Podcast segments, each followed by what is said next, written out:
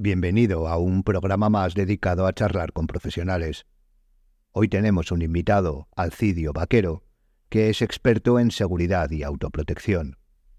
Probablemente, al escuchar ambos conceptos, como nos puede pasar a la mayoría, nos eh, vienen a la cabeza unas ideas preconcebidas, tanto digamos eh, materiales como sistémicas, de lo que quieren decir, a lo que suelen dedicarse los profesionales, cuáles son sus cometidos, para qué sirven, etc. Pero van a ver que en la charla que mantuvimos, Alcidio deja claro que estos conceptos, y más de los que hablamos, tienen una dimensión mucho más profunda que en ocasiones igual ni se han planteado. Alcidio es director de AVL Tactical Training Academy, en donde enseña y en donde se aprende y aprende, con H intercalada, lo que es la autoprotección y la seguridad tanto operativa como real, como propia y ajena. El recorrido profesional de Alcidio no se queda aquí. Es un experto también en seguridad privada y perito en el uso de la fuerza. Y esto es solo un resumen. Y la conclusión es que sabe de lo que habla. No robo más tiempo a la entrevista. Por supuesto, todos los datos de contacto para los interesados los dejo en la descripción.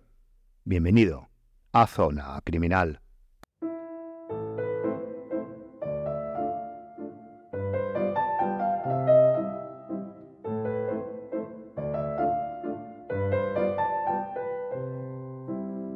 Pues eh, Alcidio, bienvenido a Zona Criminal, es un placer tenerte aquí. Buenos días. Buenos días. Eh, nada, bueno, ya hemos hecho un pequeño avance en, la introducción, pero la primera, la primera pregunta siempre es la misma para, para el invitado, así que ¿quién es Alcidio? Bueno, pues Alcidio es una persona comprometida precisamente con las personas, con su seguridad, con nuestra seguridad, que está intrínsecamente relacionado con el bienestar de las personas. La seguridad habla de que nuestra capacidad de dar seguridad, de proteger de alimentar nuestra, nuestra salud, todos los sentidos, económico, personal, laboral, profesional, hay muchas profesiones, relaciones eh, que necesitan de la seguridad para subsistir. Y a partir de ese pequeño, esa pequeña introducción, decir que, que Alcidio es una persona eh, muy transversal a nivel formativa que abarca desde la formación como perito a la formación para cuerpos eh, de seguridad privados y públicos, y una persona que ha estado siempre relacionada con la seguridad privada, por ejemplo, y las artes marciales, los deportes de combate, que a pesar de ser unas grandes herramientas y maravillosas, son herramientas deportivas, que cuando las trasladamos al ámbito de la prevención, de la autoprotección, de la seguridad, la defensa personal, tenemos que hablar más que de artes marciales, de sistemas de protección y sistemas que estén dentro de la legalidad para dar protección. Por lo tanto, al final, en ese conjunto, volvemos a un, aspecto fundamental. La seguridad es bienestar.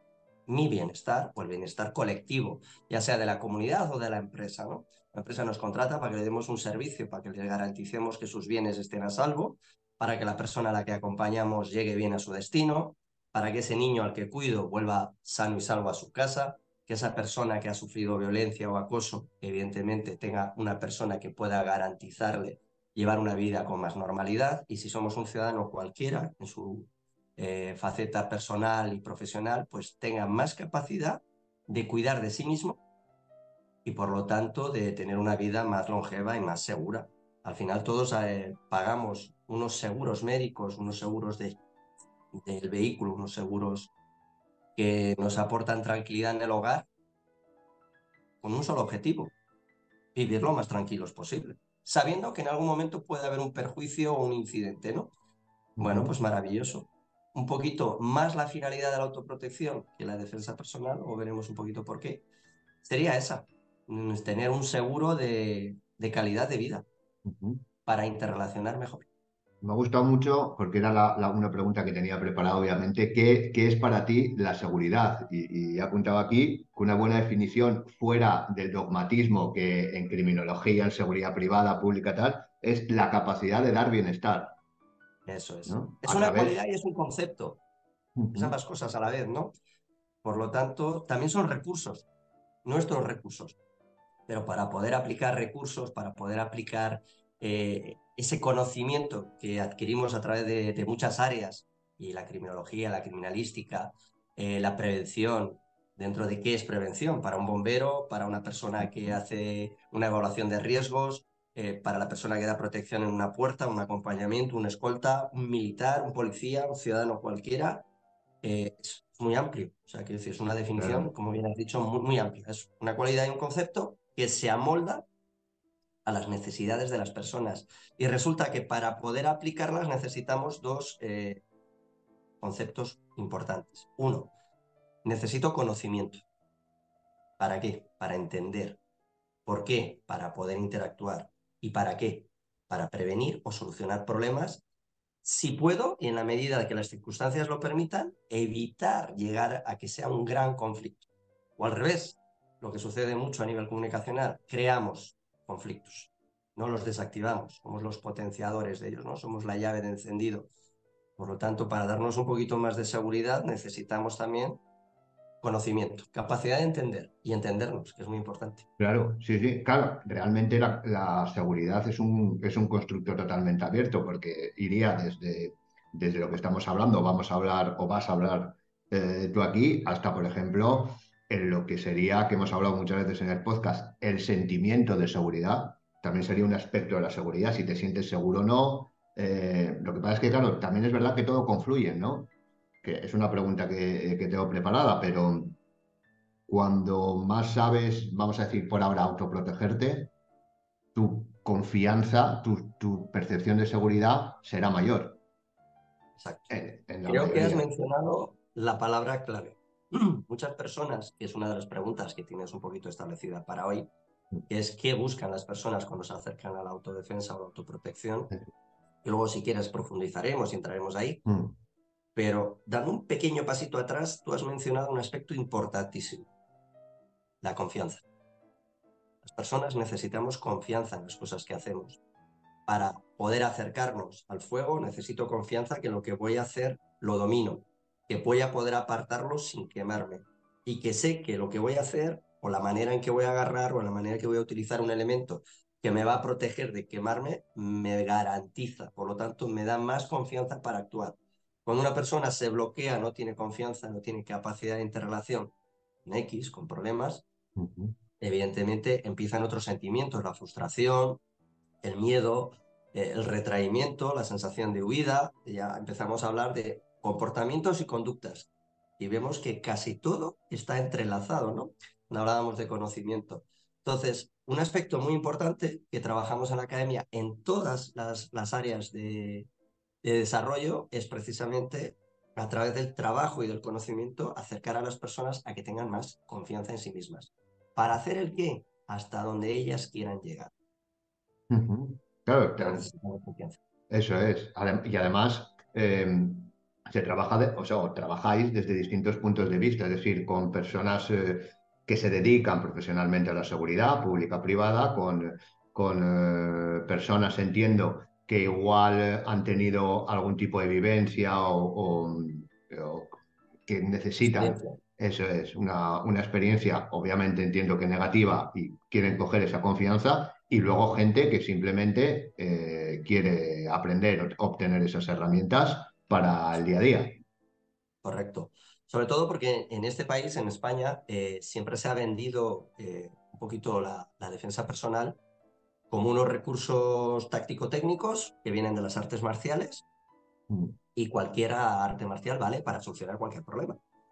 Eh, vale para un contexto que tiene que tener una coherencia y tiene que tener una necesidad de solución porque si a las personas lo que les enseñamos es a través de la experiencia, de distintos estímulos, de distintos conocimientos, de distintos escenarios de la vida real, que se pueden ver eh, sometidas, quieran o no queramos, que sea accidental, a una serie de riesgos tan sencillo como una pequeña discusión en un tranvía, una situación de diferencia a la hora de pagar en un mercado, eh, a la hora de bajar de un vehículo o de ir a un barrio donde nos, bueno, evidentemente la situación puede ser un poco más conflictiva, no significa que tú, porque sepamos judo, porque sepamos karate, porque sepamos boxeo, podemos solucionar un problema. No. Eh, si por desgracia llegamos a ese extremo, significa que hemos fracasado eh, o hemos fallado en, muchos aspectos fundamentales de nuestra vida, entre ellos conocer a dónde voy, qué riesgos puede existir y qué puedo hacer. Pero la pregunta más importante, ¿estoy dispuesto a hacer algo? ¿Tengo la confianza suficiente? ¿Es necesario realmente que yo haga algo? ¿Tengo que aplicar eso que llaman técnicas de defensa personal? O quizás la defensa personal puede ser hoy más en la, modernidad, en, un término más ecléptico, realmente una, una toma de decisión para afrontar un problema, para gestionar un problema. Algo que mencionamos muchas veces cuando subimos nuestra publicidad para llegar a nuestra audiencia es hablamos de gestión de conflictos. Y entonces muchas personas nos llaman y nos dicen, ah, eh, dais cursos de gestión de crisis. No exactamente, pero sí gestionamos una crisis. Porque tenemos eh, imbuido que gestionar una crisis ciertos contextos. Pero una crisis, ¿dónde surge? En una discusión en el hogar, entre una madre y un hijo, un padre y una hija, eh, en una pareja, independientemente género y relación que tengan, en la conflictividad infantil que hay hoy en día en los colegios y la adolescencia, en ese señor que se ha tropezado conmigo con el paraguas en un día de lluvia y se siente molesto porque yo he invadido su espacio y considera que yo le he agredido, más en nuestra sociedad que actualmente está emocionalmente muy inestable o se altera con mucha facilidad. O realmente es el delincuente que te atraca, ese que te intenta hacer daño, es algo organizado, o estoy expuesto a bandas criminales por mi trabajo. Realmente es que es un aspecto amplísimo, amplísimo. Eh, entonces, cada persona que se acerca, necesitamos conocer cuál es su ámbito personal, cuál es su necesidad, qué busca, qué refuerzo necesita, y a partir de ahí, dentro de aspectos que son más generales, muchas personas, como bien decía, se acerca a la defensa personal porque busca hacer amigos, tener un espacio de ocio, eh, relacionarse, muy importante, hemos perdido un poquito la habilidad de relacionarnos, sobre todo desde esta época tan, tan inestable que hemos tenido con la pandemia, donde en vez de avanzar en comunicación y interrelación, hemos perdido mucho en comunicación e interrelación, nos da muchísimo más miedo. Ese miedo produce una inseguridad terrible que nos lleva a unas confrontaciones mucho más, más abiertas. Por lo tanto, la persona que se acerca, incluso los profesionales de la seguridad, muchos lo que quieren es tener confianza. Confianza en que van a entender qué está sucediendo, confianza en que van a gestionar jurídicamente mejor el aspecto al que se van a enfrentar y evidentemente si tienen la necesidad de acudir a un recurso que les proteja en una situación límite, bueno, pues saber qué puedo hacer y hasta dónde puedo llegar. son, necesidades muy diferentes. Sí, sí, sí. En un solo área. sí, sí, sí, claro, claro. Es que es, eso es. ¿Tú crees que ahora, hablando un poco a nivel, bueno, hablando a dos niveles, que ya has introducido un poco, pero hablando a nivel social como sociedad, y después a nivel individual eh, estamos más preocupados por la seguridad. Podemos poner de referencia lo que quieras. Has puesto el tema de la pandemia, que yo creo que es una buena referencia. Podemos tirar y decir, bueno, pues hace 10 años nos preocupaba menos que ahora. Em, y luego sí que es verdad que incluso dentro de lo que sería la sociedad podemos verlo por, por sectores, ¿no? Te has dicho un poco que hay muchos profesionales que se acercan ahora para... Em, obtener unas herramientas para saber utilizar en el caso de que tengan que utilizarlas, porque yo creo, y esto sí es una creencia, y, de hecho yo creo que es un debate que está, que está ahora en la calle, y es eh, em, que los profesionales, tanto, tanto agentes de, policía como eh, vigilantes de seguridad, eh, están como muy mirados por lupa en cualquier intervención que hagan. Correcto. Y entonces, ¿tú crees que primero, a nivel social y a nivel individual, eh, englobando sin hacer matizaciones, nos preocupa ahora más la seguridad que antes. Y después, ¿crees que ha habido un cambio en la importancia que le dan a la seguridad propia o a la intervención en seguridad por parte de los profesionales? Para responder a esta pregunta, eh, tendríamos que hacer un pequeño inciso, y es que a nivel sociológico, a nivel social, eh, el término seguridad, como lo entiende o lo entendemos los ciudadanos, ha cambiado. La seguridad, eh, si hablamos de 1800 eh, o hasta 1875, si no recuerdo mal, en que Inglaterra cambia un poquito eh, la constitución, que hasta ese momento se permite, y es más, se, se recalca que la protección es individual y son las personas las que tienen derecho a portar armas para su autodefensa y por lo tanto están capacitados para dañar a otros. Eh, desde esa época, desde ese siglo, desde ese año más o menos hacia adelante hasta el siglo XXIII, en estos dos siglos, siglo y medio, ha ido cambiando mucho el concepto sociológico de autoprotección o de seguridad. Y hemos ido delegando, y el Estado lo ha ido asumiendo así, porque además nos lo ha impuesto, se ha ido restringiendo a nivel constitucional, a nivel global, la capacidad de que el ciudadano tenga eh, ese derecho a la protección, y lo ha asumido el Estado. El problema es que el Estado no tiene capacidad para dar protección absoluta eh, a todos los ciudadanos, ni en todos los aspectos, ni en todo momento y lugar, y además es, una, es reactiva. Es decir, la seguridad, aunque hablemos hoy en día de la seguridad profesional, de proactividad, hasta que no sucede el delito, no reaccionamos tanto fuerzas y cuerpos de seguridad del Estado como seguridad privada.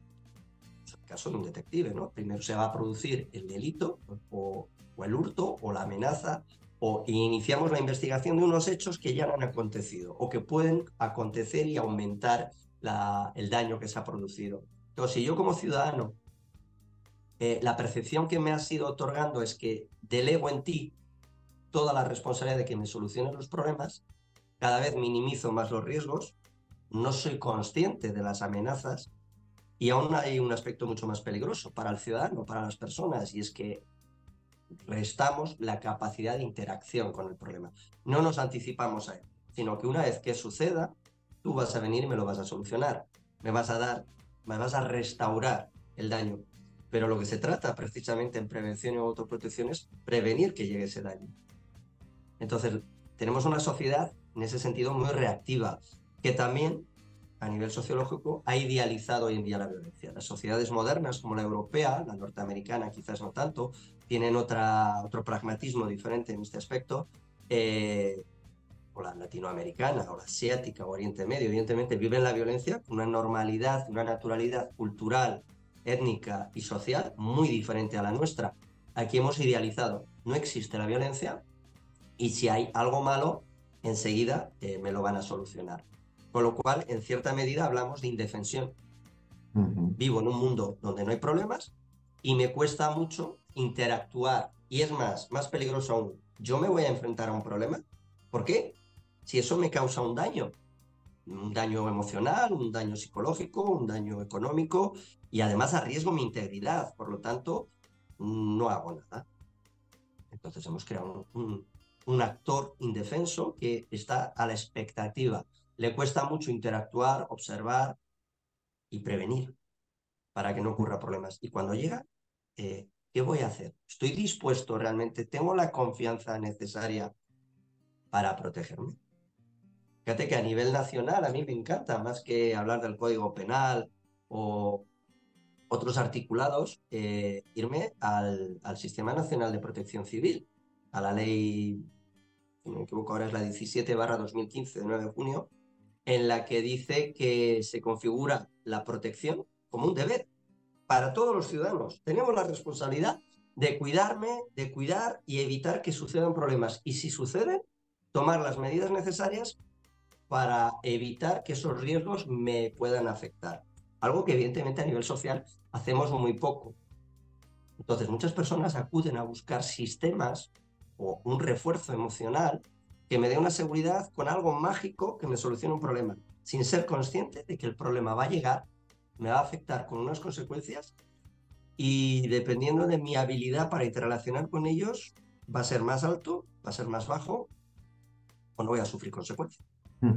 Sí, además es un poco que se puede, como hablamos de, la seguridad, que tiene, que tiene muchos matices, a nivel, por ejemplo, del concepto prevención, que se da también en, en lo que acabas de decir, obviamente, y en otros aspectos como pueden ser una gran parte de los estudios criminológicos, ¿no? En la criminología te están diciendo todo el rato que uno de los objetivos es la prevención, es la prevención. Sí que es verdad que eh, la prevención, se dé donde se dé, necesita un trabajo muy fuerte por, eh, por detrás, es decir, previo, de entrenamiento, de aprendizaje, de tal. Y claro, ahora estamos en una sociedad que es de la inmediatez. Entonces dices, lo que has dicho tú, si no es mejor eh, parar a ver que no pase nada y si no, pues reaccionamos lo más rápido posible y ya está. Pero realmente la prevención la inversión en prevención en todos los sentidos, yo creo que es una de las mejores inversiones que se puede hacer. Ya sea, como dices tú, por, por autoprotección, porque te vas a, librar en una situación que puede que no se dé, pero es que muchas veces, yo no soy ningún experto en, en, esto, ¿eh? pero yo sí que constato que muchas veces cuando, cuando tú tienes esas herramientas de, de autoprotección y tienes esa confianza, minimizas de alguna manera, vamos a decir, eh, los riesgos de una manera, como suele decir yo, ¿no? Eh, em, la suerte hace que cuanto más entrenes, mejor te salgan las cosas, ¿no? Eh, o cuando más entrenes, más suerte tienes, mejor dicho. Y, sí, qué afortunado eres que te sale todo bien el trabajo, ¿no? claro, claro, eso es, sí, sí. Mucho para que me salgan bien las cosas. Eso es. Entonces yo creo que esa confianza luego, hablando un poco de la autoprotección y de sentirse más seguro en la calle, siendo tú consciente de que parte de tu seguridad, gran parte de seguridad es, cosa tuya, hace también que se minimicen los riesgos. Es decir, la prevención tiene un aspecto cuantitativo y un aspecto cualitativo, que también están, están totalmente relacionados, ¿no? Y una faceta muy importante. Eh, antes, cuando mencionábamos eh, si las personas son conscientes de la necesidad de su seguridad, hay otro aspecto que es un binomio inherente y es la responsabilidad. Sí, mm. somos responsables. Somos responsables de que nuestro hijo no se caiga y poner los medios para que cuando está jugando no se acerque a un acantilado y pueda eh, suceder un accidente que es evitable. Tengo la responsabilidad de cuidarle cuando está malito, tengo la responsabilidad de cuidarme, no solo para estar bien y encontrarme yo bien, sino para poder mañana ir a la oficina a trabajar, a, a ser responsable con mi faceta laboral, eh, esa parte de responsabilidad, de asumir que yo, la parte activa, soy fundamental para darme seguridad, para darme eh, bienestar, ha desaparecido un poquito, por lo que decíamos antes. Hemos delegado esa responsabilidad. Entonces, a veces es muy difícil cuando una persona acude, incluso los profesionales, y le dices, ya, pero tú tienes una responsabilidad a la hora de solucionar un problema. Y te dice, no, no, la ley dice que, no, eres tú quien va a ejercer en ese momento sin ser juez, sin tener la habilitación o la capacidad jurídica para determinar si ese delito es y hasta dónde llega y con qué eh, gravedad, qué lesividad va a afectar a un tercero, tengo que hacer una intervención. No es técnica y táctica, es la responsabilidad de intervenir en el momento adecuado de hacerlo y de hacerlo para garantizar el bienestar de un tercero y para garantizar el mío. Mm. Entonces ya estamos asumiendo eh, facetas que son muy importantes en la vida de una persona, pero que a nivel sociológico hoy en día, a nivel social, no, no prima ese mensaje. Es algo que vemos mucho, por ejemplo, en los niños, ¿no? muchos padres acuden preocupadísimos porque puedan sufrir bullying o acoso y dices, eh, vale, perfecto, Cuéntame un poquito los antecedentes. No hay antecedentes de bullying, no hay un acoso, no hay una periodicidad, no hay unos indicativos claros de que esa persona sufra esa situación. Y entonces dices, bueno, eh, ¿cuál es el problema de, ese niño? Eh, le cuesta interactuar. Entonces no hay aceptación por parte de los demás, no interactúo bien, no me relaciono bien. Y tú asumes la responsabilidad de que tú para que te acepten los demás también tienes que poner de tu parte, tienes que querer integrarte. Eh, ¿Por qué? ¿Cómo que por qué? Porque para que los demás te acepten, tú necesitas aportar, dar algo para que los demás quieran estar contigo. Mm, no, nadie me ha dicho eso. Aquí estamos hablando ahora desde un lenguaje más adulto. Pero evidentemente a los jóvenes, y son una gran parte del colectivo que acude a buscar refuerzo en la defensa personal o en la autoprotección, pero estamos hablando de comunicación. Estamos hablando de darles herramientas de responsabilidad para que ese niño, cuando aprenda lo que aprenda, no solucione, es que no te caigo bien, puñetazo y patada. Perdona, es que asociamos la defensa personal a las patadas y a los puñetazos, o agarrar y dejarte inmovilizado, las cosas, a tener seguridad en mí mismo, a tener autoestima, a ser responsable con los actos eh, que cometo, que dirijo hacia un tercero, como porque le van a afectar y le van a afectar en emociones, en sentimientos, en conductas y en actos, actos que se van a convertir en eso que muchas veces llamamos eh, agresiones, eh, violencia. Y vemos que en esta, en esta faceta de la seguridad, de la responsabilidad, todo está interconectado y que la comunicación y la comprensión de esa comunicación es importantísima. Hay un nexo constante que tenemos que seguirlo para poder darnos eh, una buena calidad. Oye, ¿podrías profundizar? Es que me ha parecido muy interesante desde el principio, y lo apunto para que no se me vaya. Eh, cuando has hecho una diferencia, que puede estar eh, relacionada, entre los sistemas, el sistema de la defensa personal, la autoprotección, o la autoprotección, perdón, que deberíamos llamar mejor sistema de defensa personal, y separarlo un poco de lo que de, las artes marciales, por decirlo así. Bien, eh, hoy en día las artes marciales, eso que hemos conocido toda la vida y, a, miles de personas, nos ha motivado, nos, ha entusiasmado y nos ha hecho acercarnos quizás a, ese mundo, eh, a veces un poco idealizado con las películas y, mm. luego a otros pues necesitaban eh, mejorar su capacidad de interrelación Fíjate, o sea, hablamos de comunicación, pero acudía a un gimnasio a tener amigos, amigas, para socializar, para aprender eh, no solo intercambio de golpes, sino estar con personas y, tener un referente. Siempre se ha asociado a las artes marciales los valores, la disciplina, algo que hoy, por ejemplo, es muy criticado a nivel social. ¿no? Los colegios cada vez o los sistemas educativos a nivel global no hablan de, de, de unos valores que tienen que estar eh, como lo definiríamos, palabra ahí que entre eh, con una disciplina, ¿no? No queremos una disciplina, queremos algo más laxo, pero realmente las personas necesitamos una disciplina, hacia, dónde vamos. Eh, pero las artes marciales hoy en día son deportes, deportes de competición que fomentan en general, hablamos, un, un ego, la competitividad, un sesgo. Somos competitivos, queremos ganar, necesitamos ganar. Pero muchas personas tienen miedo a ganar, incluso miedo a perder. Muchísimos niños y jóvenes no quieren pelear. ¿Por qué? Porque le pones en esa dicotomía, o gano o pierdo, y si pierdo me frustro, no me gusta, o no quiero, o no me han enseñado a perder. Eh, por lo tanto, solo puedo ganar, y cuando no gano, me convierto en una persona muy frustrada. Realmente eh, me enfrento al mundo, porque yo no soy bueno. Y encima me critican. Eh, los sistemas de defensa personal, yo estoy diciendo que las artes marciales sean malas. Absoluto. Yo soy multidisciplinar de muchas federaciones diferentes durante más de 35 años y es maravilloso. Lo que quiero decir es que una de las virtudes que pueden tener los sistemas de defensa personal, si son como tal, es que son pragmáticos, son actuales y lo que buscan es dotar de herramientas, no solo táctico y técnicas, sino de comunicación de autoprotección, por ejemplo, de primeros auxilios tácticos, jurídicos, cómo me va a afectar todo eso que yo voy a hacer. ¿Es legal que yo use la fuerza? ¿Y en qué momento y lugar podría usarla? ¿Cómo me va a afectar a posterior? Claro, son dudas muy grandes para una persona, pero si a mí me han enseñado esto cuando hacía tal o X eh, sistema o arte marcial o deporte de combate que yo le puedo tirar al suelo y pisar la cabeza y ya, ya, usted ha cometido un delito.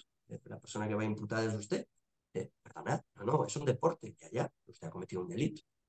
Nadie te dice eso. Eh, a mí en ninguna federación me han explicado que lo que hacía podía estar cometiendo algo que está penado y me va a tener una repercusión, porque no es el fin. Hay un, eh, un acuerdo tácito entre que tú me puedes golpear y hacer daño, incluso yo a ti también. Es aceptado mutuamente. Sin embargo, la vida real no es así. Y además añaden otros o añadimos otros elementos muy importantes. Jurisprudencia. ¿Cómo nos afecta al ciudadano si me tengo que proteger? Eh, incluso en la medicina táctica, yo puedo aplicar un torniquete a cualquier persona o solo me lo puedo hacer a mí. Eh, ¿Podría empaquetar una herida sangrante, una exsanguinación a alguien por un accidente o, no debo hacerlo? Eh, ¿Estoy obligado por la ley o no? la función de judo, de karate, de sambo, de aikido, no me van a enseñar eso, no es su función. Su función es enseñar otros recursos con unos valores que también están en otros sistemas, pero acondicionados a adquirir unas destrezas en un campo. Normalmente en ese campo es, como bien decías antes, eh, en el enfrentamiento físico, cuando hay un enfrentamiento. Pero ¿y si la situación lo que requiere es un desescalamiento? Si hay que rebajar esa tensión, si hay que negociar, si hay que gestionar una crisis, si hay que hacer una evaluación y, decir no es el momento ni el lugar o esto a mí no me va a aportar nada y voy a resultar muy perjudicado en cualquier contexto o escenario. Eh, ¿Dónde puedo acudir a que alguien me enseñe si en una situación, en un espacio cerrado o abierto, sentado de pie en la cama, en la piscina, eh, voy a sufrir una agresión? ¿Qué, me aporta? Eh, ¿Cómo utilizo esos recursos que sé marciales en, ese contexto, en ese escenario, con esas dificultades? Cuando una persona de repente eh, esgrime algún tipo de elemento que me puede dañar y lo extrae de su ropa, de su bolsa, si es un elemento que incluso puede abrir fuego, si es un elemento cortante de impacto, en todos esos contextos y situaciones diferentes, ¿cómo interactúa conmigo? ¿Cómo llega el problema hasta mí? ¿Qué puedo hacer? Necesitamos espacios muy especializados. El derecho es un ámbito especializado. hay médicos, muchísimos médicos, buenísimos profesionales, pero con especializaciones. Un, neurocirujano tendrá una especialidad. Eh, un cirujano maxofacial es otra especialidad. Probablemente no se ponga a operar un tumor cerebral porque no entiende exactamente, eh, no tiene las herramientas y el conocimiento exacto y científico para poder solucionarlo, porque aunque es un problema médico, está fuera de su rango. Los sistemas actualmente, en el presente, los sistemas de defensa personal, lo que han hecho es especializarse, ser un sistema que se especializa en esos problemas en un ámbito mucho más cotidiano, no en una sala, no con un kimono o un traje tradicional, sino en una circunstancia y en un escenario que puede ser cualquiera y que va a empezar a través de observar que hay posibles amenazas, que hay problemas que puedo preactuar sobre ellos y entonces empezamos a hablar de observación situacional o DALOPS, eh, tomas de decisiones, eh, y todo eso ya en el momento que me va a afectar. Entonces, ¿qué me puede aportar herramientas de interacción? Más allá de solo la destreza técnica o la destreza marcial. Los sistemas de defensa personal. Que lo que hacen también un poquito es eh, reevaluar, porque tanto en el plano profesional como civil, para todo el mundo, no todas las destrezas de combate son las más adecuadas en un contexto, por ejemplo, profesional. Un agente de fuerzas y cuerpos del Estado, un agente de, militar, incluso aunque su uso de la fuerza está legitimado en ciertos aspectos, un policía militar tiene que graduar muchísimo más la fuerza en una situación de control de masas, o una situación de, detención por un delito cometido a, un compañero de, de oficio de carrera tiene que aplicar una ley, tiene que utilizar unos medios proporcionales, congruentes y oportunos, donde ciertas técnicas, ciertos recursos táctico-técnicos mm, no tienen cabida. ¿Por qué? Porque hay un aspecto legal. La jurisprudencia me dice que eso es un delito. Y si estrangulo a una persona en una situación de una contención, una incidencia eh, no crítica, por un incidente en una discusión, acabo de producir y dañar los derechos de una persona. Sin embargo, cuando yo entro en el gimnasio, y estoy haciendo un arte marcial de grappling donde sujeto a alguien, lo estrangulo, lo llevo casi hasta la inmovilización. Si soy inteligente y alguien me ha dicho que no lo deje inconsciente, maravilloso, porque garantizo mi seguridad y sobre todo la salud de mi compañero de entrenamiento, eh, estoy cuidando de él también. Es un aspecto importante, aprender a cuidarte y aprender que hay, aunque hay recursos, tengo que adecuar esos recursos para que en la mayoría de ocasiones no sean lesivos, no atenten contra el bien jurídico, la seguridad de las personas. Claro. Sí, sí, sí. Entiendo una, algo muy, muy concreto. Entiendo que los sistemas de defensa personal no se enseña o no se trabaja igual cuando es un grupo, pues lo que has dicho, ¿no? De militares o de policías, que si es un grupo de, de, civiles o obviamente de, de, niños o de... En cambio, el arte marcial no depende de, tu profesión o de, como dices tú, dónde lo vas a, poner en marcha o dónde puede que lo utilices, sino más bien pues el nivel que, tenga, que tenga cada uno. Es, es, correcto, es exacto. Eh, puedo evolucionar dentro del sistema del arte marcial hasta adquirir el grado que me permitan mis habilidades y el tiempo que yo le dedico, los años de experiencia. Y evidentemente, si en ese sistema, eh, en ese arte marcial, hay una utilización de armas tradicionales, mm. es probable pues, que yo llegue hasta donde pueda. Tenemos sistemas como por ejemplo el Arnis Diablo, un sistema de, combate donde se utiliza el cuchillo, que es un sistema marcial. pero nadie piensa que ese sistema lo voy a utilizar en la calle para poder agredir a otra persona con unos conocimientos de armas blancas o armas de cortopunzantes mucho más amplias que cualquier otro ciudadano, ¿no? Son sistemas, o que voy a ir con una katana por la calle. Independientemente de mi profesión y de mi experiencia, marcial o no, cualquier persona, desde un niño de 7, 8 años, tiene la capacidad de coger un elemento peligroso, un cuchillo, eh, un cúter, un tenedor, un destornillador y provocar daño a otra persona. Es decir, eh, son reacciones naturales producidas por las emociones, son atávicas y van a llegar y van a ocasionar un daño. No necesito una especialización. Evidentemente, en la defensa personal, la autoprotección, si tratamos con un colectivo de personas que han sufrido violencia psicológica, malos tratos físicos, eh, y necesitan unos componentes que refuercen su autoestima, su confianza y su capacidad de interacción si vuelven a sufrir esa, violencia, rediriges a sus necesidades. Eh, cualquier persona que se acerca a la defensa personal de autoprotección va a adquirir unos conocimientos generales, genéricos, muy amplios, porque sistemas, solo Krav Maga, otros sistemas que hay en el mundo, ICCS y Urban Combative, utilizan también elementos como protección frente a agresiones armadas o armas de oportunidad, algo que hoy en día está a la orden del día. Es cotidiano, ¿no? Coger el telediario, el móvil, el periódico y ver que alguien ayer con un destornillador, alguien con un eh, martillo, alguien cogió un banco que había y se liaron, y hay un herido grave, una persona que ha muerto por una fractura, por un impacto, eh, son armas de oportunidad, han estado siempre ahí, no ahora, de miles de años, ¿no? El ser humano las ha utilizado porque sus emociones los han llevado, su necesidad lo ha llevado a, reforzarse con ese elemento para poder obtener lo que él quería.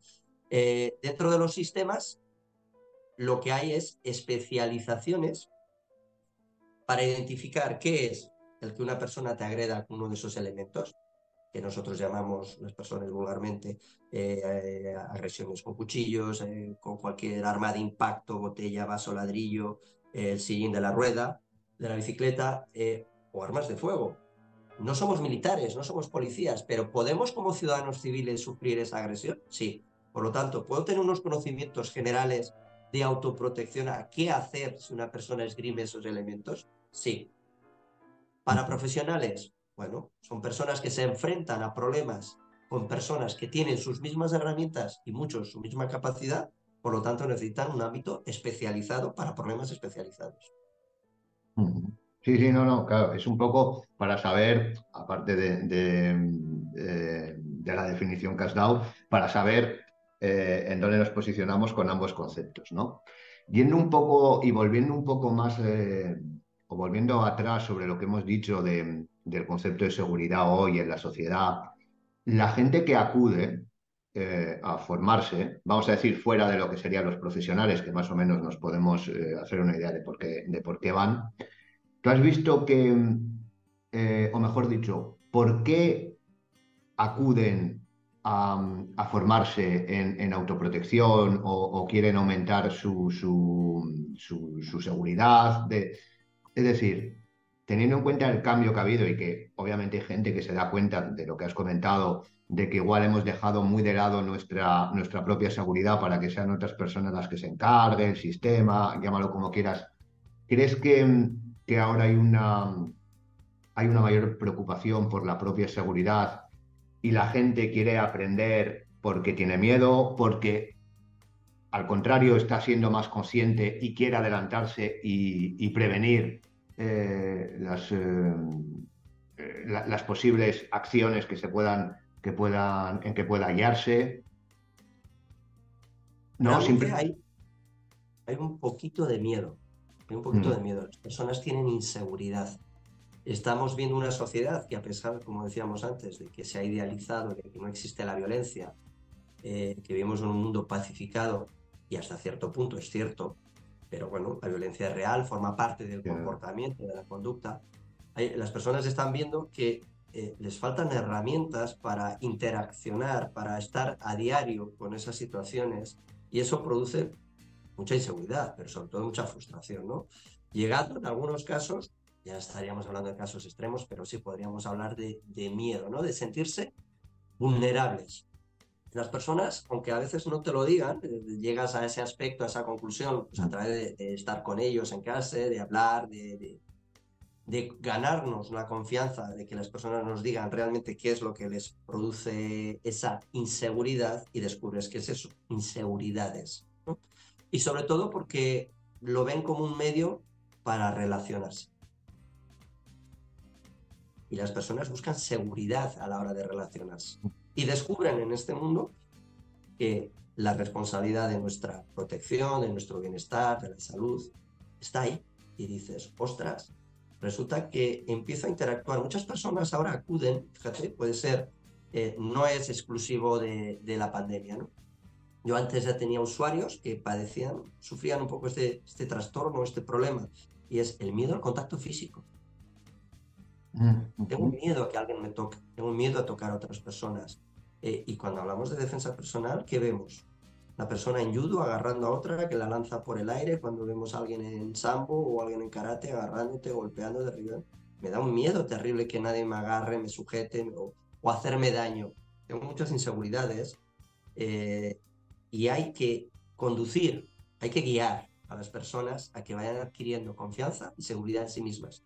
Porque esa seguridad, esa confianza, les va acercando más a una posición de más autoestima, de sentirse más, menos vulnerables, con más capacidad de interrelación.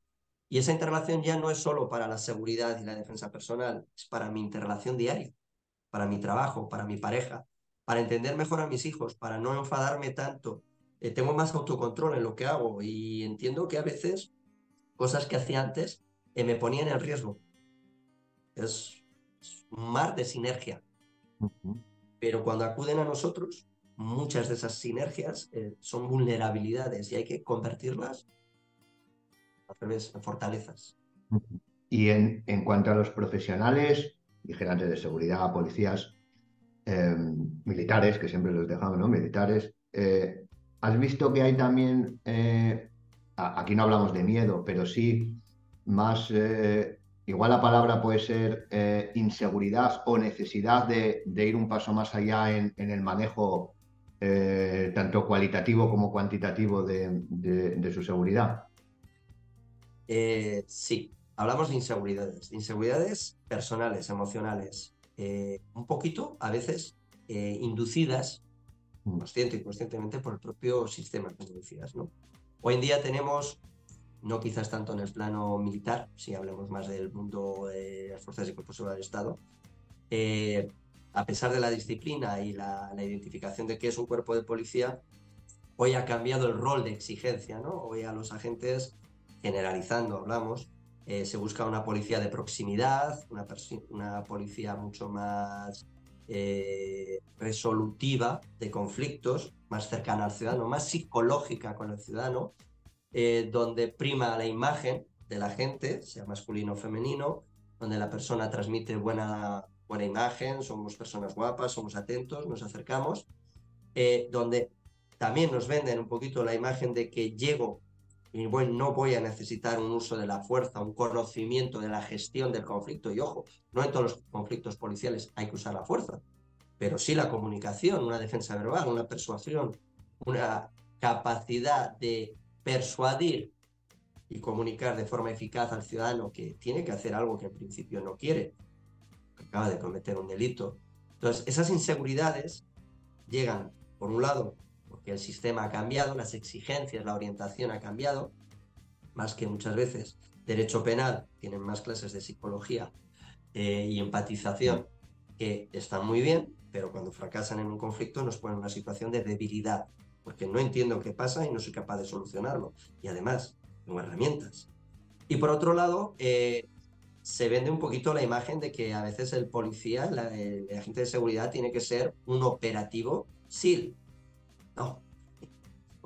El ámbito, hay cuerpos especializados, que son gente maravillosa, que tienen unas necesidades tácticas y unos recursos también comunicativos específicos, y el policía de cercanía, el de seguridad ciudadana, el del primer interviniente, el que necesita capacidad de interrelación, necesita mucha capacidad de comunicación, necesita también buenas habilidades de autoprotección y de reconducción de situaciones violentas donde la asertividad es necesaria, pero necesita mucha confianza en sí mismo para saber que eso que va a aplicar funciona de verdad y que tampoco es necesario ponerse en riesgo, que hay que priorizar, que hay que planificar las actuaciones, que tienen eh, un procedimiento. Entonces, de repente aparecen muchos cursos, y algunos impartidos por muy buenos profesionales, eh, pero parece que me voy a preparar para ir con los Navy SEAL. Eh, entonces, realmente luego, aparte de que es divertido, me supone un gasto, y están bien, eh, nosotros también los impartimos y personas específicas, con necesidades específicas. Pero es que tenemos muchísimos, muchísimos más usuarios con la necesidad de saber comunicar eficazmente, de entender esa comunicación, de aplicar la legislación actual en la medida que nos, dejan, nos dejan los jueces, nos deja, eh, nos deja el Estado eh, operar con ellos, pero también necesito eh, saber garantizar mi seguridad y la del ciudadano, la de mi comunidad, la de mi audiencia, de una forma muy eficaz, o lo más eficaz posible, donde a veces la intervención es lo último. decir, necesito más recursos para poder enfrentarme a ello y no pensar que, pues tenemos una capacidad de indestructibles de poder abordarlo, ¿no? que somos seres humanos. Y algo que está afectando muchísimo, ¿no? Es un poco quizás la... Eh, hoy la introducción que estamos dando a toda esta, esta línea de, desarrollo, pero es muy importante porque hablamos de seguridad, hablamos de la salud mental de las personas, civiles y profesionales.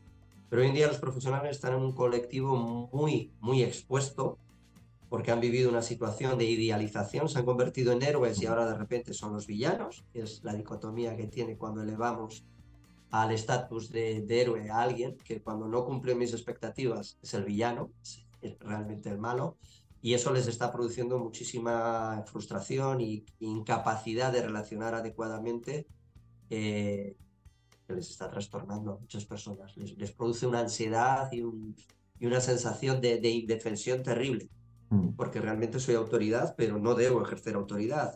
Eh, si antes era respetado, ahora soy odiado. ¿En, qué posición me deja eso? Porque además sufro un poco a veces por los dos lados, institucional y, social. ¿Dónde estoy? ¿Dónde me quedo? ¿Cuál es mi lugar? Y muchísimos, muchísimos profesionales están sufriendo por ello. Mm. Entonces, tener un lugar, un lugar donde, aparte de conocimiento, demos acompañamiento, es muy importante.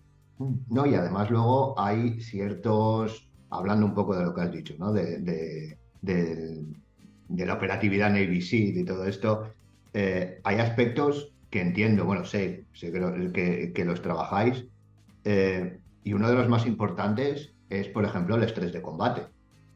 No es lo mismo para un, eh, para un eh, policía aprender a intervenir, en, pues lo que decíamos, ¿no? en un gimnasio, en un tal, que luego en la, en la vida real. Y ahí también hay una, vamos a llamar, capacitación o formación psicológica, que es un poco lo que, lo que, lo que hablabas tú. Porque además hay muchísima diferencia porque el estrés de combate mm, aparte de que está muy estudiado, nunca se va a poder solventar, porque obviamente no se puede entrenar con fuego real, con, con, con la posibilidad de herirte realmente, etcétera, etcétera. Entonces la preparación viene mucho más, eh, por lo que decías tú, de, un acompañamiento psicológico y de, que, y de que sepas que en el momento que, que pasemos del entrenamiento, por muy duro que sea, la realidad, tienes que ser consciente y tienes que planificar esa acción, ¿no? Que era lo que, lo que, lo que comentabas.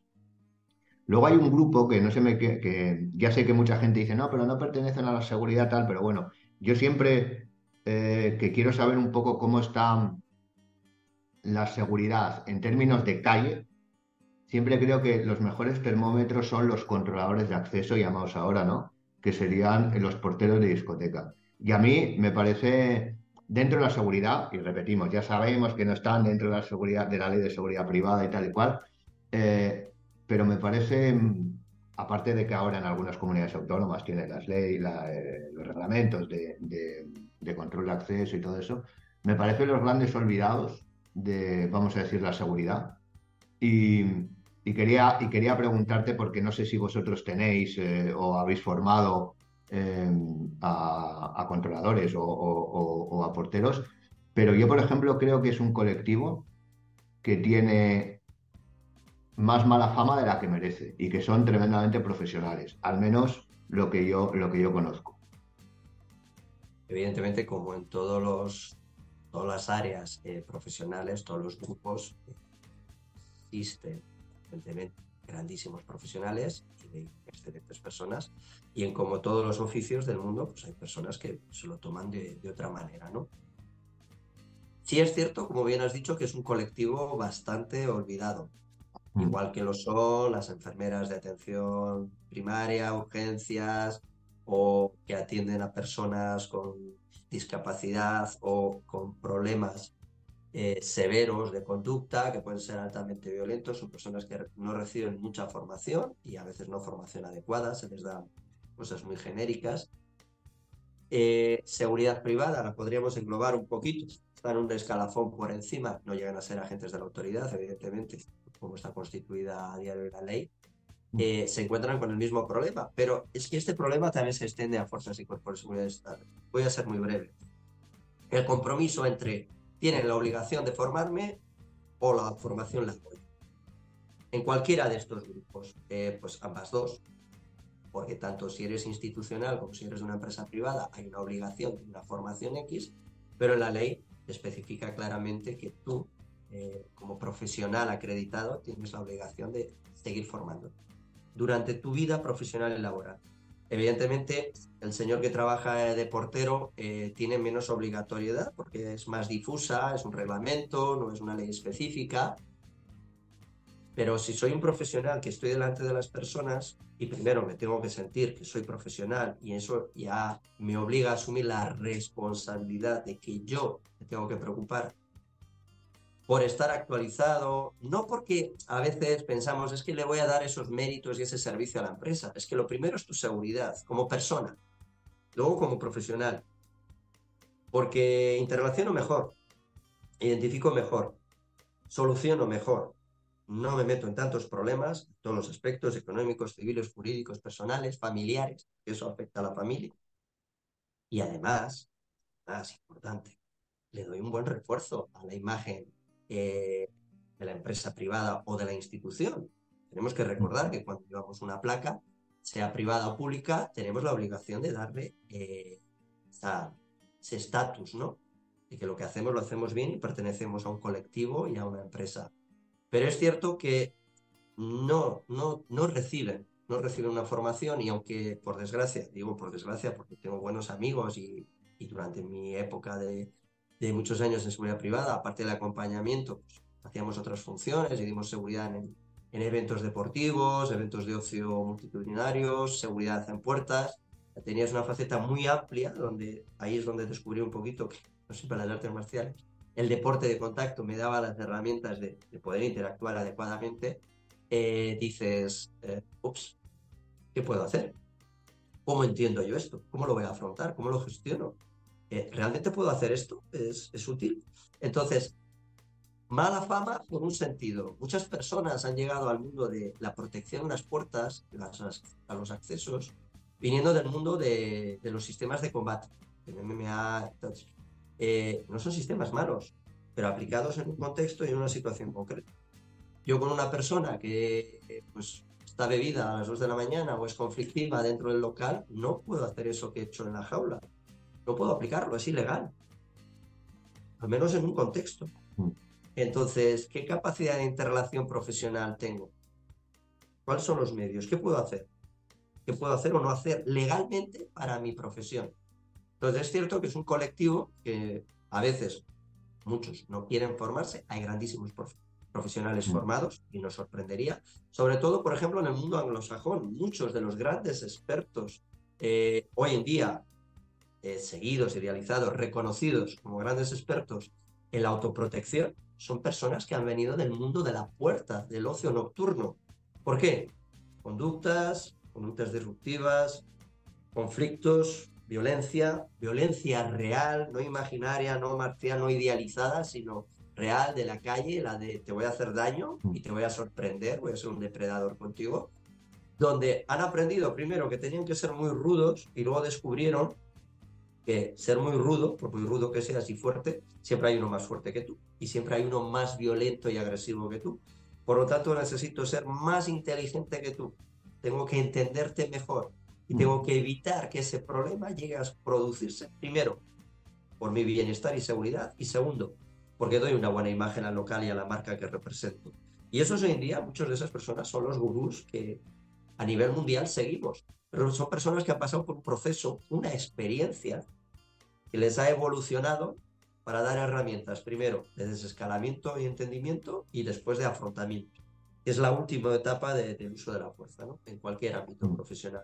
Pero necesito esas herramientas. Por eso hacemos mucho, muchísimo hincapié en que un buen profesional, sea del ámbito que sea, tiene que formarse no solo en técnicas marciales de combate o de autoprotección, sino en capacidad de gestionar conflictos y comunicación, de saber qué ocurre, por qué ocurre y cómo reconducirlo. Porque desde luego nosotros como profesionales ganamos mucho más. Llegar mm. a los 50 años con un cuerpo destrozado, con acuchillamientos, con muchos compañeros que se han quedado en el camino. Eh, tenemos un caso muy reciente en España, una persona muy conocida en Navarra, muy conocida en La Rioja, en los mundos de deporte de, competición y, deportes de contacto. Una mala intervención en un conflicto donde ni siquiera eh, era parte activa, que hizo de mediación para evitar una situación más problemática, eh, acabó falleciendo por, un golpe. ¿no? Eh, ese es el problema de las mediaciones, que cuando hacemos una mediación, eso que en la autoprotección se denomina protección a terceros, eh, nos expone a las personas. Cuidado, somos el foco en ese momento de la atención. Y una, una atención además negativa, donde las emociones de la otra persona están altamente inestables. Por lo tanto, somos su imán de atracción. Y a pesar de nuestros conocimientos, tenemos que saber que eso se va a producir y interrelacionar lo mejor posible para, si podemos, la situación no es una agresión, eh, que no hay opción a hablar, no hay opción a, hay que intervenir y ya está, hay que asumir que hay un riesgo, ¿no? Ahí viene la responsabilidad de intervenir, seas profesional o no. Tenemos que asumir riesgos, riesgos que sabemos que nos pueden hacer daño. Mm. Pues eh, te voy a hacer una pregunta que te la he comentado antes de, empezar, que me la había hecho, y es que ahora ya veo, veo por qué, me, por qué se me, plantearon la pregunta, por qué me dijeron que te la hiciera cuando dije que iba a hablar con, con un experto en seguridad y en autoprotección, tal, porque quien me la hizo fue un compañero que realmente es experto él en artes marciales. Bueno, en artes marciales, no, no, no tanto en autoprotección, sino en arte marcial. Y me preguntó, eh, y me dijo, pues mira, pregúntale por qué en la defensa personal normalmente o siempre se enseña a defenderse y no a atacar el primero. Ahora ya lo entiendo, por eso antes te he insistido en la diferencia entre sistema de defensa personal y arte marcial. Y ahora ya creo que, pero bueno. si retrocediéramos un poquito a las artes marciales, a lo que nos dice el Consejo Superior de Deportes, es que un deporte de lucha, de competición, es un deporte donde dos personas se enfrentan por lograr un objetivo, y es ganar. Entonces ya tenemos el primer objetivo para llegar a la meta. Es que yo necesito ganar. Si no soy un perdedor, soy una persona que no ha logrado hacer bien su, trabajo, su tarea. Dos, eh, necesito una serie de acondicionamientos, sobre todo psicológicos y deportivos, fisiológicos, para estar en una buena forma física y poder lograr tener unos grandes recursos táctico-técnicos y habilidades de combate. Vale, eso ahora lo trasladamos al mundo real. efectivamente nos ayuda. Como decir que una persona que sale a correr todos los días, que es atlética, no tiene mejor salud y mejor capacidad ante una incidencia, un fuego o poder correr y salir y actuar antes, por supuesto. Pero tenemos que llevar un contexto, a la necesidad. ¿En qué contexto y en qué necesidad real voy a utilizar? Porque hay personas, que es la señora Isabel, que acude a defensa personal, que le gusta y tiene 49 años, y es una mujer que lo que quiere ganar es confianza en sí misma, no necesita ser un atleta, no compite contra nadie, y evidentemente si sufre un problema y tiene una discusión o un problema el día de mañana con otra persona, quiere intentar solventarlo lo mejor posible, si es factible pacíficamente y si no, que no le hagan daño. Con lo cual el objetivo no sería ganar por méritos, sino un ganar-ganar, un win-to-win en yo gano seguridad y salud, tú ganas seguridad y salud y las dos nos vamos cada uno para nuestra casa. Por lo tanto, perdón, eh, qué nos diferenciamos un poquito? Porque no tengo la necesidad primero de pegar primero, porque en las artes marciales Ujeitori, primero ataca uno, uno inicia el ataque y el otro tiene la necesidad de esa defensa, pero es que tu defensa realmente es un contraataque. Porque si no me defiendo adecuadamente, no ejerzo una fuerza, una presión, una técnica adecuada, no contrarresto el servicio del otro, eh, no voy a ser eficaz, no voy a poder dar la vuelta a la tortilla. Si él pega duro y yo no pego más duro y con más eficacia para hacer daño, no logro ganar este combate. Eh, tengo esa necesidad de hacer daño, en la vida real tengo un problema, lo hemos hablado antes, y es el uso de la fuerza proporcional, la legítima defensa. Ya hablamos de conceptos que no son deportivos, son sociales. Hablamos de un derecho fundamental que obliga a que todas las personas eh, debemos cuidarnos, debemos respetar y no hacer daño a un tercero y en unas situaciones muy concretas puedo, dentro de unos márgenes, hacer daño intencionalmente a otra persona para protegerme yo. Por lo tanto, ¿puedo atacar a alguien? Sí. Pongamos un contexto. Eh, una persona enajenada con un botellín dentro del metro donde se pone violenta y cuando acaba de golpear a una persona y digo, Dios mío, pero ¿qué, qué hace este, esta persona? Se gira hacia mí y viene con la intención, la mano levantada, me acomete, me va a golpear y yo le empujo. Hay un acometimiento previo, hay una intencionalidad por parte de la otra persona, pero yo le acabo de atacar. Yo empujo, aparto a esa persona con la intención de que no me haga daño. Entonces sí puedo atacarle, pero un ataque justificado, es un ataque preventivo para minimizar una situación y unos riesgos que de otra forma quizás no hubiese tenido. Entonces sí puedo atacar a alguien dentro de un contexto, bajo unas condiciones determinadas.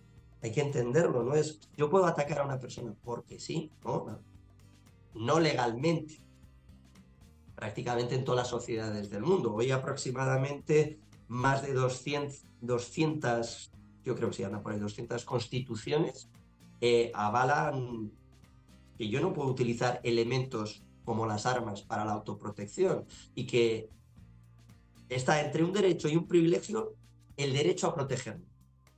En España, por ejemplo, es un privilegio, porque no todo el mundo podemos usar un arma de fuego, tienen que ser unas condiciones muy determinadas, ¿no? Sin embargo, en Estados Unidos un país más, creo que están por los dos, tres países, eh, creo que es Guatemala, México puede ser, eh, no es un privilegio, es un derecho, portar arma, la autodefensa. Pero es que la persona en sí misma es un arma. Si yo le empujo a alguien, se mata. ¿Quién ha ocasionado la, la acción? Yo. ¿Con qué herramientas? Con mis manos, con mi fuerza física, con los elementos que tengo disponibles. Por entonces, usa un arma. Ese arma ha sido yo, ¿no? Mis elementos. Creo que a las personas tenemos que primero fundamentarlas, eh, darles seguridad, darles confianza para que puedan interpretar e interactuar con más seguridad, a la redundancia, con los problemas. Entender que no siempre es necesario que yo tenga que hacer daño a otra persona y que cuando es extremadamente necesario para protegerme, eh, controlar, inmovilizar o incluso llegar a hacer daño a un tercero, tener eh, la respuesta de que sí, que lo puedo hacer legalmente, pero bajo unas circunstancias y hasta minimizar el riesgo. Eso es una formación. Hay que enseñar a las personas realmente a tener esa capacidad o esa confianza y ese autocontrol para que lleguen a hacer daño a otra persona.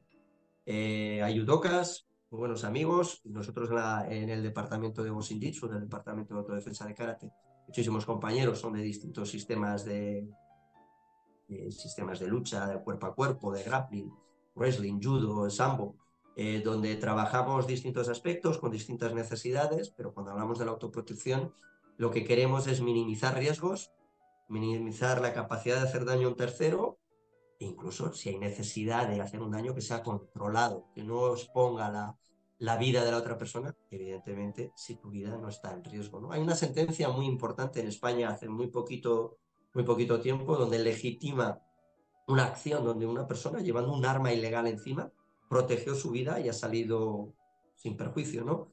Sí, con una sentencia condenatoria por el uso de un arma no autorizada, porque tenía licencia, pero no por asesinato, sino porque protegió su vida, precisamente porque ha podido demostrar que gracias a ese elemento, una persona que sí atentaba contra su vida le dio, le dio la posibilidad de protegerse a él y a un tercero, ¿no? Es muy importante que la ley defina claro a los ciudadanos que tenemos derecho a que cuando alguien quiere quitarnos la vida de una forma intencionada y malévola, que sí, que podemos protegernos. muchas personas no lo saben. y por eso no se protegen. Ni siquiera se atreven a hacer daño, ya no por falta de confianza, porque es ilegal, yo no puedo hacer daño a otra persona. No en un contexto general, pero sí en una situación de autoprotección, donde tu vida, tu integridad física eh, está en peligro. No sé si esto contesta de una forma. Sí, sí, sí, total, total, total, total. Y es que estaba, estaba, he apuntado aquí para que no se me olvidara, eh, ya para, para, ir cerrando y cambiando, y ir a la practicidad de, tu día a día. Claro, eh, eh, has, has, estado nombrando sistemas de, defensa, de defensa personal, no nombres, y hablando en plural. Y cuando, es decir, los sistemas, bueno, no sé si todos, pero los sistemas de defensa personal tienen algún tipo de catalogación. Me explico. Em, algunos están orientados a, como podrían ser igual las artes marciales, a la lucha en el suelo, otros a la lucha de alguna manera, o los eh, tienen ciertas características. Eh, algunos yo entiendo que, por ejemplo, sobre todo de, por, el simple nombre de algunos, ya sabes que son sistemas igual un poco más orientados a lo policial o a lo militar que, que, a lo civil, em, o, como has dicho tú, a lo Navy SEAL, ¿no? Eh, pero los sistemas, los sistemas de, defensa personal es el, la persona quien aprende ese sistema o, es, o, hay, ciertas, eh, o hay ciertos sistemas que están más enfocados en ciertas personas. No sé si me he explicado bien con la pregunta. Sí.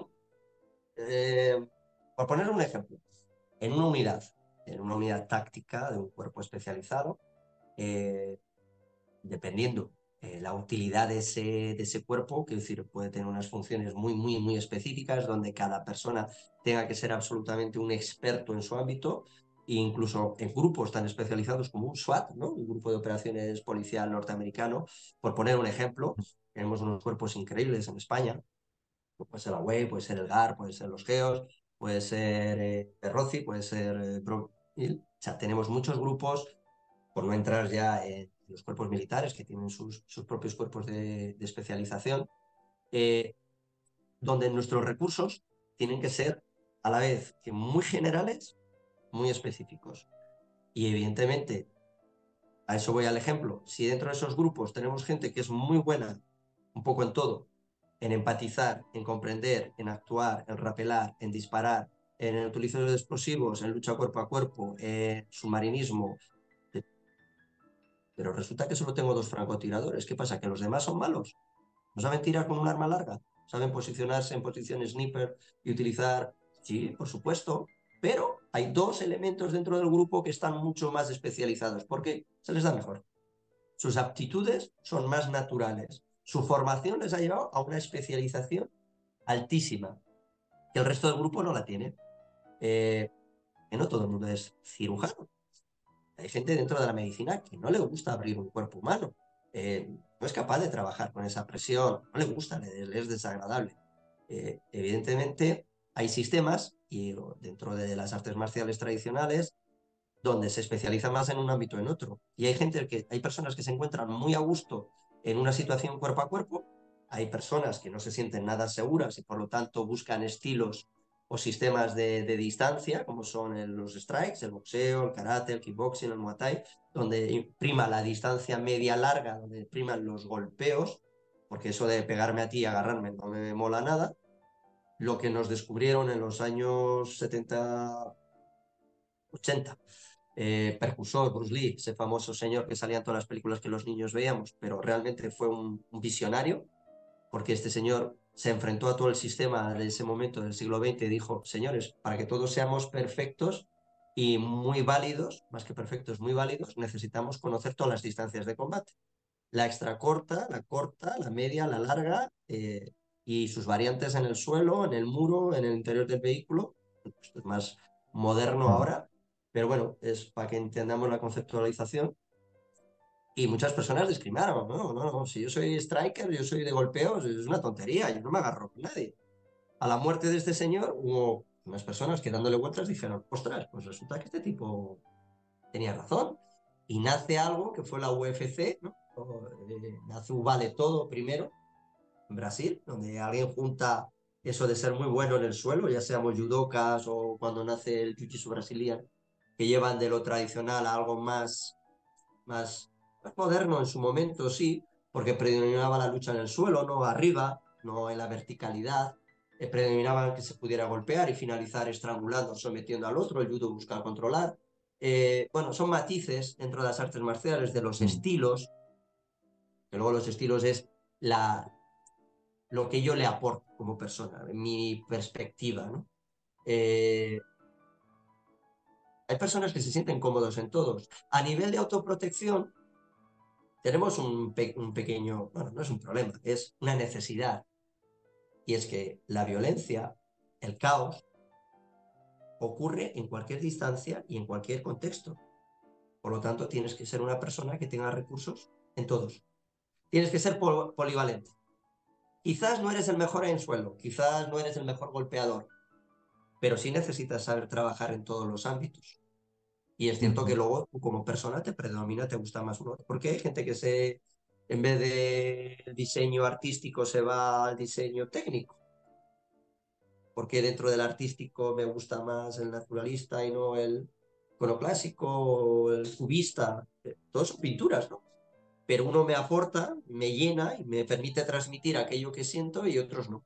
Entonces, bueno, las personas buscan dentro de la autoprotección o dentro de la defensa personal, dentro de los sistemas modernos, nos vemos un poquito conducidos a probar todos, todas las situaciones, todos los contextos, porque la realidad de la violencia es que todo lo que empieza arriba suele acabar abajo. O contra un coche, o en un espacio reducido, o encima de una cama, o en un sofá, o tirados encima de debajo de una mesa, en la arena, en la hierba, en el agua, encima de un coche, del capó de un coche. Es un elemento duro que por un lado no me permite moverme, por otro tengo que utilizarlo, el mismo elemento, para ganar movilidad y poder sortear el problema. Es una multidisciplinaridad que me obliga, en cierta medida, a ampliar los recursos, las necesidades. Esas necesidades que llamamos tácticas y técnicas. Es decir, no, no, no, pero perfecto. Es decir, eh, cuando una persona llega a VL, a vuestra academia, eh, y dice, oye, quiero aprender eh, defensa personal, ¿no? Que será lo, lo, típico que, te dicen, ¿no? el nombre es raro ese, que ajá, eh, bueno, eso raro. Que sí, sí, sí. claro, tú, tú, le explicas esto mismo, ¿no? Es decir, es un sistema en el, que, en el que tenemos que aprender a defendernos en todas las variables que puede, que puede, que puede darse no sería igual como lo has explicado en un arte marcial que dices, bueno, pues voy a, voy a aprender eh, jiu-jitsu brasileño y sabes que el 90% va a ser pelea, eh, bueno, pelea, agarres, eh, eh, combate en, el suelo o, o Muay Thai y vas a saber que vas a poder golpear, además de con los puños y con los pies, con las rodillas y con los codos, etcétera, etcétera. Aquí va a ser Obviamente entiendo que con elementos, porque con elementos que pueden ser comunes, pero un, un, sistema holístico, por decirlo de alguna manera, que te, que te ayude a, salir de, cualquier situación. Que igual no eres el mejor, como has dicho tú, el mejor golpeador o el mejor peleador en el suelo, pero eh, al final el objetivo de la defensa personal en, en ultimísima instancia es salvar tu vida. Te, que te, da igual igual no hacer la llave perfectamente mientras te puedas te puedas, te puedas ir. Fíjate si es así, que aparte evidentemente que nuestra, nuestra edad de inicio son los cuatro años, evidentemente adaptado a su contexto, su necesidad, su pedagogía, eh, de los cuatro a los 16, 17 años, que es donde está el adolescente creciendo, adecuándose a una serie de problemas, para llegar un poquito a la fase adulto, donde ya a partir de los 17 hasta los 99 años, como digo yo, eh, estamos todos los demás y tenemos un abanico que va precisamente desde ahí, desde los 17, 18 años en, los, en el grupo de adultos hasta los 73 años. ¿Tú te imaginas a una persona de 73 años o como un alumno que tenemos ahora que lleva un año con nosotros con un ictus cerebral, una persona que le han dicho que no puede hacer deporte, que ya prácticamente no iba a poder caminar con 59 años y está acudiendo tres días a entrenar tranquilamente, haciendo su sesión, aprendiendo eh, ¿Cómo es posible eso si el de 18? Porque hay que adecuar, hay que adecuar a las necesidades de cada persona, hay que adecuar a sus recursos. Eh, al ser una academia especializada, tenemos un abanico de situaciones muy diversas. Personas que primero necesitan ganar seguridad en sí mismas o confianza. superar temores, superar situaciones de violencia o de intimidación que les han marcado psicológicamente a lo largo de su vida, que les han producido muchísimas debilidades, muchas vulnerabilidades. Me siento una persona totalmente insegura, que me pisotea cualquiera, eh, no tengo capacidad de, enfrentarme a los problemas. Eh. Bueno, y a través de esto podría hacerlo, puedo ganar confianza. Es hacerlo. Y además vas a mejorar físicamente, claro. También es cierto que aparte de los sistemas, yo creo que aquí hay que lanzar una, punta de lanza eh, a favor, vamos a dejarlo así, a favor de los formadores. Los sistemas son buenos, pero algo que quizás nos hemos olvidado es que se necesitan buenos profesores, se necesitan buenas personas, se necesitan formadores con humanidad y con capacidad de llegar, de hacer entender. Eh, quiero decir con esto que hay buenísimos profesionales y eso es lo que necesitamos. Si me, permite, me permites un pequeño, una pequeña... Lo que quieras. La defensa personal en España ya no está en el ámbito deportivo, ha salido y está publicado en el BOE, no está en el ámbito del Consejo Superior de Deportes como ha estado hasta ahora. La defensa personal, sino que ha salido y está en la cartera de seguridad. ¿Por qué?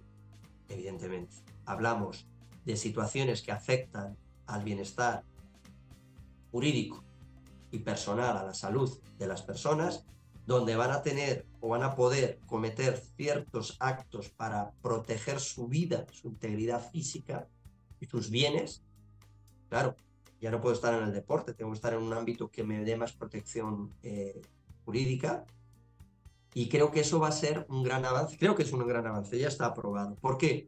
Porque en cierta medida va a dar la oportunidad a los profesionales que hay eh, dentro del mundo de la defensa personal o la autoprotección que avancen un poquito más en esa especialización, que consoliden sus conocimientos. A veces pensamos en los conocimientos como una carrera vertical. Y sí es cierto que cuando adquirimos un estatus, ya sea que seas striker, seas grappler eh, o seas multidisciplinar, necesitas eh, transversalidad. Necesitas conocimientos transversales. ¿Para qué? Para orientar, para acompañar y para formar más adecuadamente ese acompañamiento que tú tienes a cada alumno, a cada persona. Porque cada uno es un mundo, una sinergia diferente, con unos problemas diferentes, que tú en tu clase, en tus sesiones o en tus cursos, tienes que intentar coexionar y conducir, guiarlos hacia unos objetivos comunes. Y cada uno tiene sus problemas, tiene sus necesidades, sus lesiones, sus limitaciones, sus vulnerabilidades, sus inseguridades. Fíjate, es muy normal que llegue una persona y te diga, mira, es que me gustaría hacer esta actividad, pero tengo 32 años, soy viejo ya, ¿no? Y dices, 32 eh, años, eres viejo. Ya, tengo un señor de 59, tengo otro de 62, tengo una señora de 73, tengo muchos de 40, de 50, de 30 y tantos, de 20 y tantos, de 18. No, creo que no es usted viejo. Creo que es usted una persona que no tiene confianza en sí misma, pero bienvenido, porque vamos a trabajar por cambiarlo, ¿no? Llegamos con, con autolimitaciones incluso a los niños. Ah, es que no sé si va a poder hacer porque, bueno, hizo karate, hizo fútbol, eh, no sé si le va a gustar. Eh, muchas veces no se trata de, ¿a tu hijo le gusta ir a estudiar? Hombre, es que el colegio le aburre, ah, pero tiene que ir todos los días, ¿no? ¿Usted por qué lleva a su hijo al colegio? Pues para que aprenda unos valores, aprenda unos conocimientos y tenga unas, unas capacidades, a ser un fin, tenga unas capacidades para interrelacionar mejor más adecuadamente con todo el mundo. Por la defensa personal es igual. Acudimos con una serie de vulnerabilidades y buscamos reforzarlas para tener más capacidad de interrelación en nuestro día a día. Y si además ganamos en confianza y pelearnos menos con el mundo, y entender que el ego hay que desplazarlo un poquito, pues puede ser maravilloso y divertido. Procuramos que sea divertido. ¿Cómo se llama el sistema que dais ahí? Eh, dentro del sistema de autoprotección, básicamente trabajo Krav Maga Dentro de Krav Maga, conoces un poquito de la historia, que es un mundo maravilloso, lo inventó un señor, y System, evoluciona ese sistema del mundo militar al mundo civil, se profesionaliza, o sea, es un sistema especializado en la seguridad y autoprotección de las personas en todos los ámbitos, civil, militar, policial, seguridad, y en todos esos escenarios que hemos ido comentando, ¿no? En prepararse para entender dónde pueden surgir problemas, cómo le afectan a las personas y qué herramientas les podemos aportar para que sean personas más seguras. Básicamente, digo básicamente porque yo pertenezco al departamento de Jitsu, al departamento de Karate, y a muchos de mis compañeros que les encanta, es un trabajo más tradicional, donde tenemos otros objetivos, donde no tengo la necesidad de plantear escenarios y problemas que se van a encontrar en la vida real, pues porque estamos hablando de un ámbito más deportivo, de un ámbito más de aprendizaje de habilidades. Mm. Las habilidades que luego puede ser que yo las utilice en la vida, pero no las estoy aprendiendo para eso, sino como habilidades de combate, habilidades deportivas. Y en, el, en otro, en, en Krav Maga, por ejemplo, lo que sí puedo hacer es llegar a las personas para intentar darles, aportar herramientas para que tengan mayor capacidad de toma de decisiones para su bienestar y su seguridad. Y dentro de esas tomas de decisiones, en esa inmensa caja de herramientas que es la autoprotección, tengan ellos la habilidad de poder abrirla y decir esto se adecua a mí, esto no, esto lo puedo descartar, esto es lo que necesito y además me aporta eh, una seguridad como persona, ¿no? tanto si intervengo como si no. Por lo tanto, a través de Kramaga Global, a través de Kramaga, voy adecuando estas herramientas, tanto desde la parte que nos da eh, empresa o que nos da KMG, como a nivel transversal. Esa formación que tiene Alcidio Carolino, AVL, que llega y refuerza los sistemas que tenemos. Eh, intervención operativa policial, defensa personal policial o grappling policial son actividades especializadas. ¿Para qué? Para personas profesionales de un ámbito donde una ley les obliga a actuar de una manera concreta, adecuada, congruente y oportuna, con unos parámetros de trabajo no aleatorios, sino muy definidos mm. por la obligatoriedad de reglamentos, de leyes, de fundamentos, el fundamento internacional, el derecho internacional, están obligados a hacer ciertas cosas, aunque no les guste o no quieran, es que tienes obligación y si no tengo la capacidad, pues tendré que contener, aislar y, y trabajar para que lleguen más operativos y me ayuden, pero tengo unas obligaciones, por lo tanto es un sistema que hay que adecuarlo específicamente para ellos. También procuramos que se diviertan, que es importante. Claro, claro. Sí, sí, sí, hombre, eso, eso. Pues ya para, para terminar el vídeo, que no te quiero quitar mucho tiempo, esta ya es igual la, pregunta, la pregunta menos, bueno, no, menos seria, sino que ya sé que la respuesta no puede ser, no puede ser tan contundente. Es, eh, iba, iba a preguntarte, oye, pues unos mínimos tips de, autoprotección y tal, pero eh, como hemos hablado de varios colectivos profesionales, eh, y que hay uno eh, al, que pertenecemos y, que además eh, eh, han pasado por aquí compañeros también en, entrevistas y, hay muchos oyentes, que es el de los detectives, que también está un poco en un limbo porque es verdad que, que, pasan, pasamos muchísimo tiempo en la calle.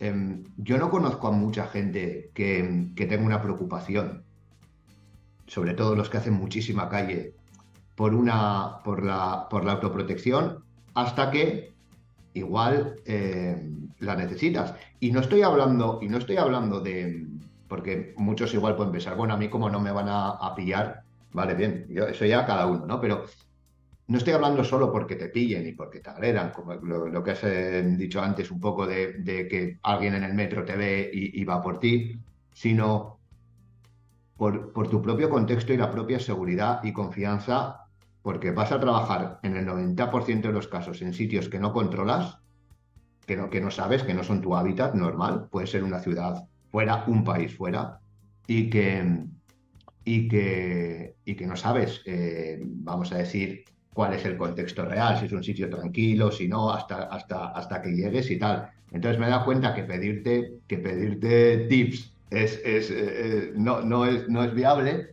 pero sí el, el hecho de, concienciar igual de la importancia de todos, obviamente, pero también eh, un poco dirigido a esto de, la necesidad de, tener herramientas de autoprotección para, para aumentar la, confianza, porque además yo creo oye, que los detectives son una buena base porque ya eh, eh, partimos de una hipervigilancia que siempre está bien, ¿no? Para ser, para, para la, protección o los sistemas de defensa yo creo que dentro de, tu planteamiento, de tu pregunta, eh, ya has dado muchas de esas tips importantes.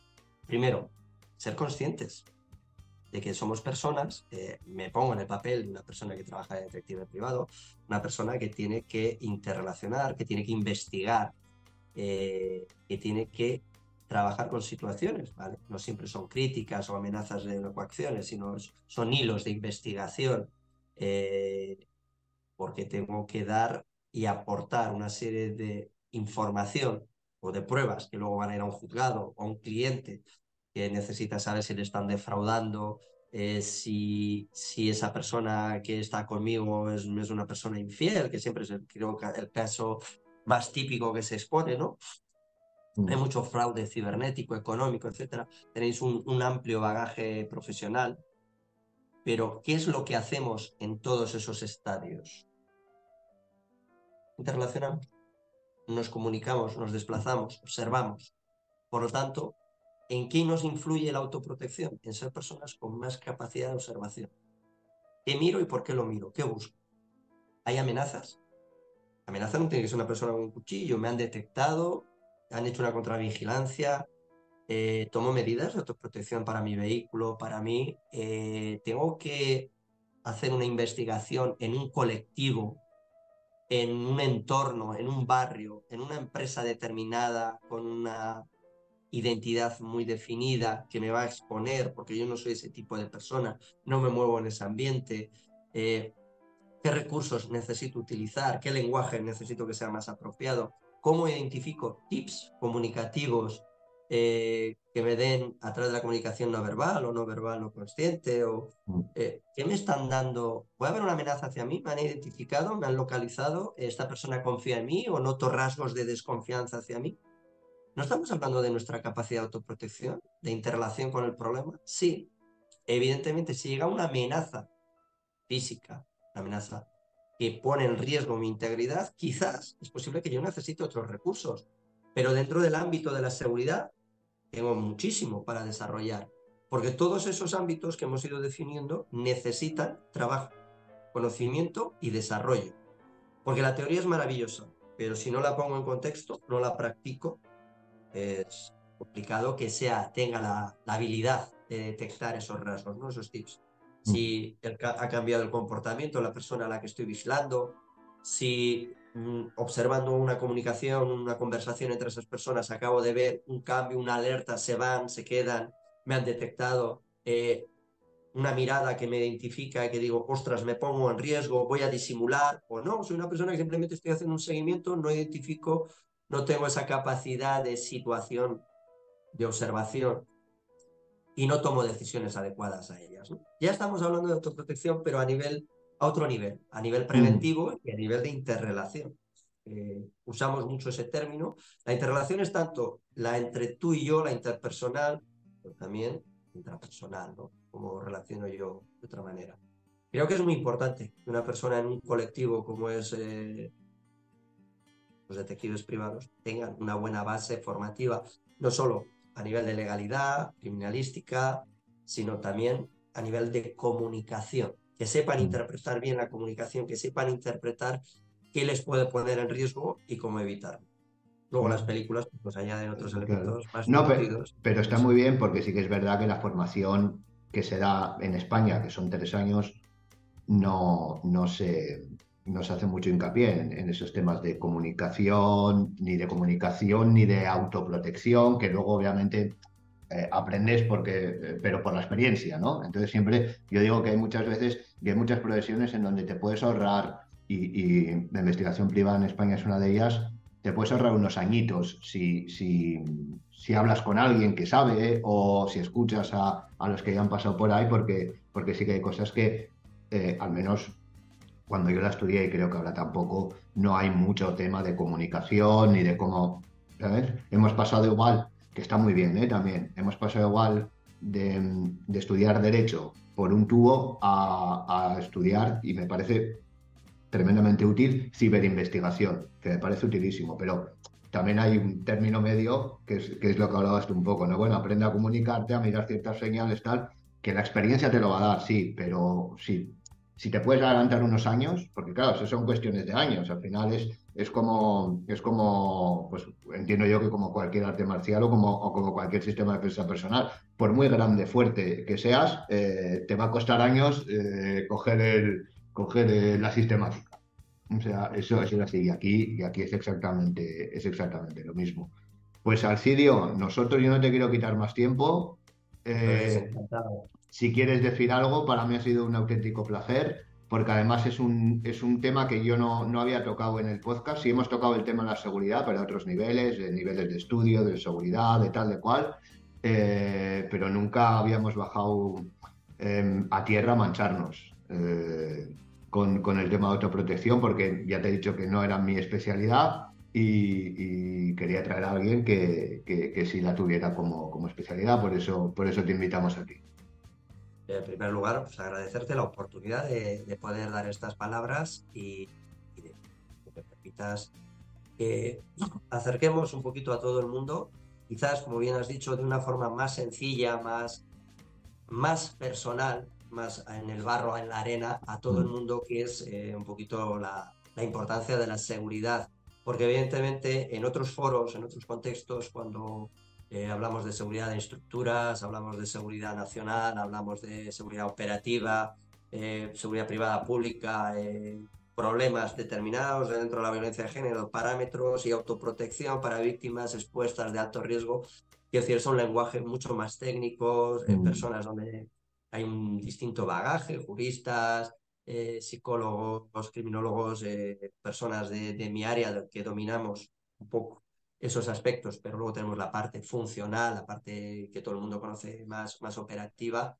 Eh, son foros muy específicos donde todos nos entendemos, pero cuando hablas a una, al ciudadano de la calle, a la persona que le intentas concienciar de la importancia de que mi seguridad, mi responsabilidad, incluido el profesional, creo que poder hablarlo desde otra perspectiva más relajada, más eh, que comprendamos que hay es algo que está ahí, que en cierta medida tenemos la obligación de saberlo, pero que es mucho mejor y más ventajoso llegar a ello como, como responsabilidad de salud, de ser crítico y decir, ostras, yo paso una persona y vivir más tranquilo, necesito ser un poquito más atento con mi, con mi entorno y con las cosas que hago, pues ha sido maravilloso, ¿qué voy a decir?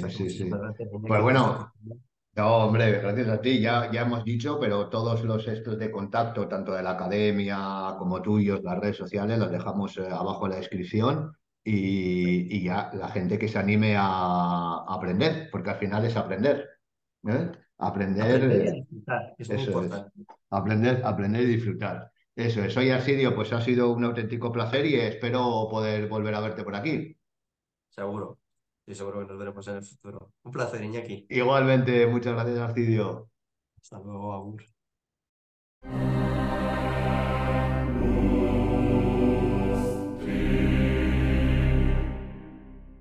Poco más que decir, salvo volver a agradecer desde aquí al Cidio esta entrevista que sin duda amplió los horizontes de ese concepto que es la seguridad, que ya habíamos tratado aquí en el podcast pero no desde esa perspectiva experta, operativa y sin duda necesaria, siempre, pero hoy más que nunca.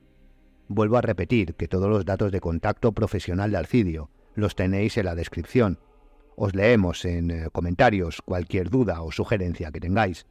Gracias por escucharnos y hasta la siguiente, Zona Criminal.